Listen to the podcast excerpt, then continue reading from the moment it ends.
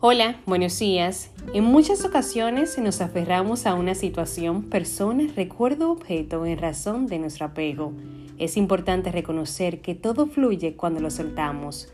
Soltar es dejar ir lo que ya no funciona, aquello que duele, lo que ha quedado atrás, lo que no es para ti. Dejar para avanzar, para crecer, para encontrarnos. Soltar porque en definitiva ese alguien o algo que nos preocupa o afecta no siempre podemos controlarlo y es mejor ponerlo en manos de Dios y el universo. Isaías 41:13 nos indica que, porque yo soy el Señor tu Dios que sostiene tu mano derecha, yo soy quien te dice, no temas, yo te ayudaré.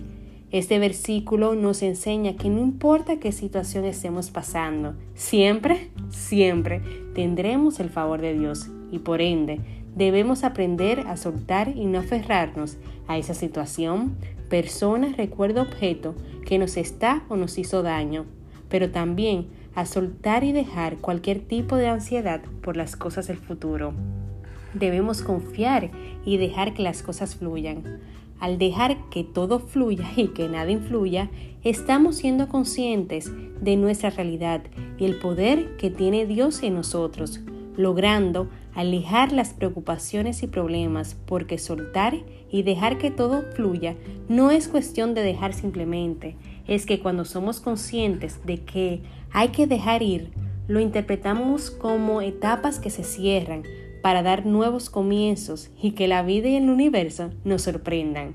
Y por último, dejar que las cosas fluyan no significa sentarnos a esperar que la suerte llame a nuestra puerta, es vivir el momento, el aquí y el ahora.